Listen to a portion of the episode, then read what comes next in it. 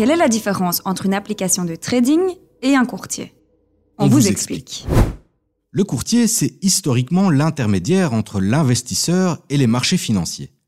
C'est la personne qui exécute vos ordres d'achat ou de vente.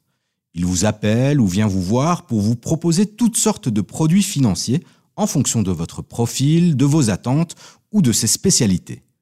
Certains courtiers donnent de précieux conseils pour investir, d'autres peuvent même gérer tout votre portefeuille.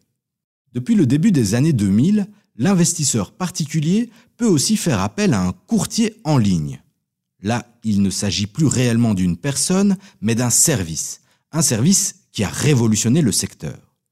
Le courtier en ligne est l'instrument qui va permettre à n'importe qui d'exécuter un ordre en bourse. Ce type de courtage est très populaire. La raison, son prix, bien plus avantageux que celui proposé par les banques ou les courtiers classiques. Mais attention, la concurrence est forte chez les courtiers en ligne. Les prix varient beaucoup d'un opérateur à l'autre en fonction du marché que vous choisissez ou des services qu'ils proposent.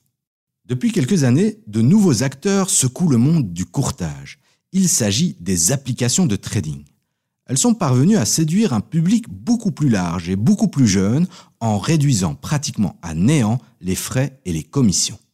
Avec ces applications, les investisseurs peuvent acheter, vendre des actions à l'aide de leur smartphone.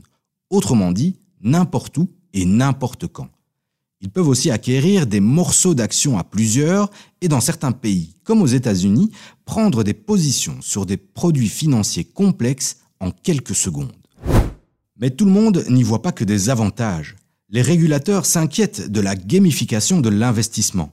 Simple et ludique, ces applications donnent l'impression de se retrouver dans un jeu, voire dans un casino.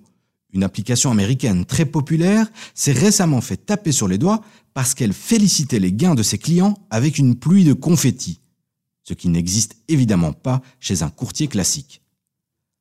En résumé, avec les applications de trading, acheter une action devient de plus en plus simple pour l'investisseur lambda. Le coût des transactions est aussi sensiblement réduit par rapport aux intermédiaires plus classiques. Revers de la médaille, l'investisseur peut expérimenter et livrer à lui-même, et il risque de se faire piéger plus facilement. Vous vous intéressez au marché financier et vous voulez passer à la vitesse supérieure? Alors écoutez Tracker le podcast de l'écho qui éclaire les nouveaux investisseurs. Disponible sur votre plateforme d'écoute favorite et sur l'écho.be slash podcast.